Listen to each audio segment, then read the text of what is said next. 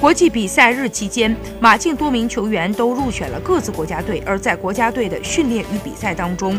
科雷亚在阿根廷与哥伦比亚的比赛前膝盖不适，阿里斯亚肋骨骨折，卡利尼奇脚踝扭伤。除以上几个人之外，马竞阵中胡安·弗兰、比托洛等人也在伤病的名单当中。因此，在国际比赛日之后的首场联赛当中，西蒙尼只能派出十四名一线队的球员。上赛季的下半段，马竞也曾经遭遇伤病潮，但最终挺过了难关。此番马竞在国际比赛日之后会对战埃瓦尔赫塔菲以及维斯卡三支球队都是弱旅但在欧冠联赛当中马竞会在九月十八号对战摩纳哥这是对缺少人手的马竞的考验。